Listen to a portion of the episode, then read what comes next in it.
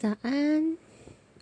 我现在抱着大猫猫，让它跟我一起录。虽然说它不会说话，它应该是不会发出声音吧。嗯，大猫猫，我常常觉得它应该没有觉得它自己是猫。小的时候呢，因为很小，就是人在养。然后它也不常叫，然后是我教它拨猫砂的，所以除了这个之外，其他小猫常做的行为啊，什么就是会会按摩啊，然后会一直叫啊，会呼噜啊，大猫猫都不会。第一次听到它呼噜。是带去打预防针的时候，因为打预防针，他真的是很害怕，整个吓到了。针插下去的时候就叫了超大一声，从来都没有那么大声的叫过。打完预防针之后，在外面等开药，然后他那个时候才第一次开始呼噜。对啊，没有人教他。可能是就是被打针，然后激发了他的潜能吧。嗯，然后大猫猫也不喜欢叫。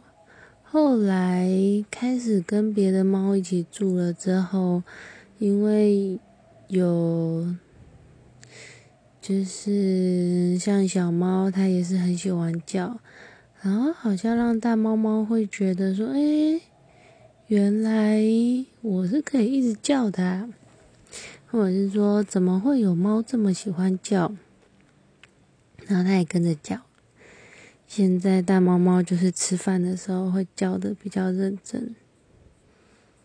嗯，然后大猫有一些玩的方式是只有跟我玩的时候才会玩到那么疯。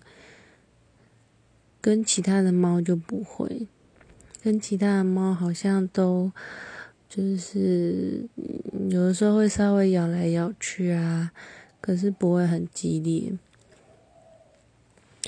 所以我常常都觉得看起来像大猫猫被欺负，因为其他的猫咪就是会一直找大猫，因为猫它们的玩。玩乐的行为，其中一种就是在模拟打猎的样子，然后他们会互相就是把对方当成猎物。那大猫猫就比较不会这样子去对小猫，那看起来就很像是小猫在欺负它，然后大猫都不还手。嗯，这件事情我之前其实有研究。就是观察他们的行为。